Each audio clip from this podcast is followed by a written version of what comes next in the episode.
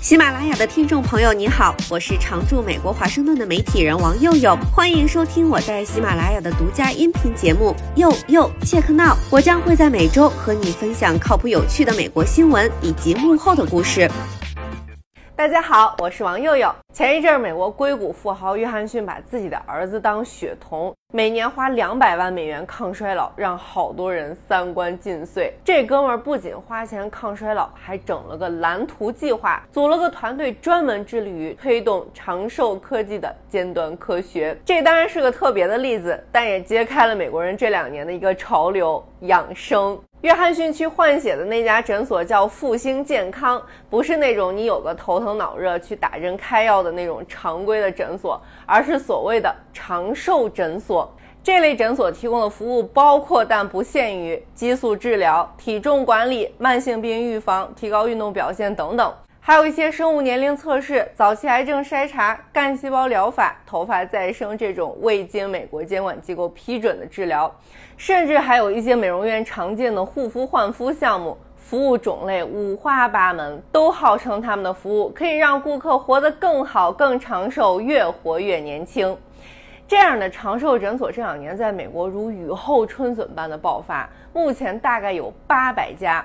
根据长寿科技刊物的分析，二零二一年到二零二二年，全球对长寿诊所的风投金额翻番儿，从两千七百万美元增长到了五千七百万美元。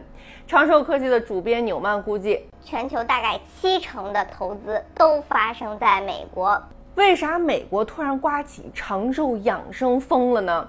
一个大背景，美国将迎来超高龄社会。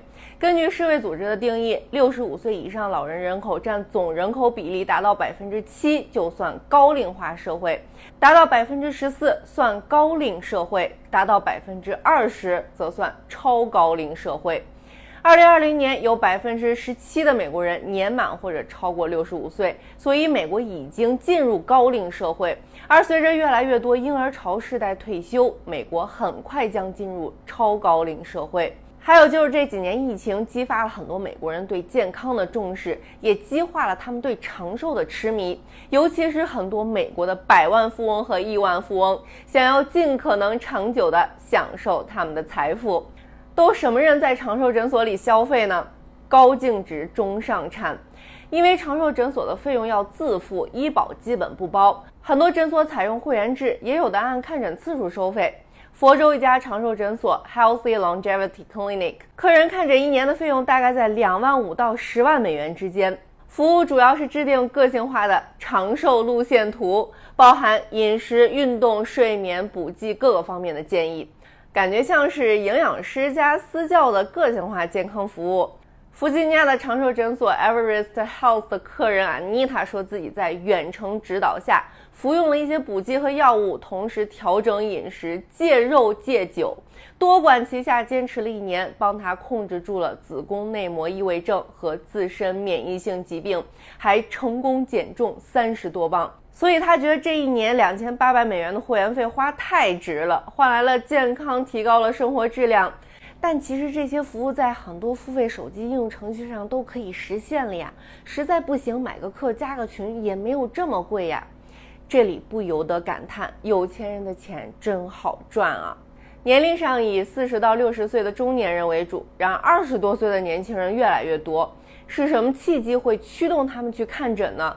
一般是突然觉得，哎呀，我有衰老迹象了。这种瞬间的焦虑真的是不分年龄，社交媒体上遍布的那些看上去有完美生活的完美身材、完美一切的网红们，更是加剧加速了这种焦虑。诊所一般会投其所好嘛，先问问你是想要长寿、减肥，还是控制健康问题的症状。诊所会根据客人的喜好和目标进行血液、皮肤和尿液检测，也测测身高、体重、血压这些常规指标。有时候还会进行早期癌症筛查、核磁共振扫描、认知测试，确定客人的基础健康状况。一些诊所还会让客人用可穿戴设备监测静息、心率、睡眠质量这些指标。这一套下来，可能你之前不知道的焦虑也被诊断出来了。看到这儿，很多国内的朋友可能会说：“这里面大部分项目就是我每年去医院体检的项目啊。”但在美国，每年的例行体检这些项目都没有，基本上就是量下身高体重、验个尿、验个血，特别简单。其他项目基本上都是你有症状了，医生才会下单给你测。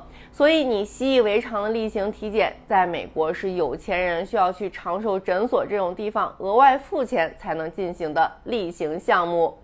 那花这么多钱，一定能活得更好更长吗？当然不一定，但风险一定更大。很多美国医生和科学家都出来警告说，有些长寿诊所的疗法并没有什么靠谱的科学依据，还会带来健康风险。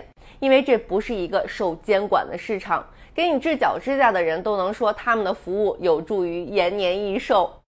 干细胞回春术这种还没有经过美国食品及药物管理局批准的疗法，安全性和有效性都存疑，却被很多长寿诊所拿来做招牌。美国监管机构批准的少数几种干细胞疗法，主要用于治疗血液和免疫疾病。未经批准的疗法存在细菌感染和肿瘤生长等风险。还有一些医生认为，额外繁杂的体检项目可能会导致过度诊断，查出良性肿瘤这种不大会造成伤害的病，导致不必要的费用和程序。但据统计，去长寿诊所看诊的人，大多都愿意承担这些风险。看来，让青春常驻的欲望可以让人变得勇敢。人类一直在寻找减缓衰老的灵丹妙药，然而目前科学研究能证明的对抗衰老、延长寿命最简单、最好的方式是运动。只要锻炼，无论多少都有助于延长一个人的寿命。对那些目前很少锻炼的人来说，更是如此。美国联邦指南建议成年人每周至少进行一百五十分钟的中等强度运动，你有做到吗？你有在养生吗？有什么简单又不费钱的好方法？欢迎留言分享。以上就是本期节目，我是王佑佑，欢迎在喜马拉雅订阅收听。佑佑切克闹，我们下期再会。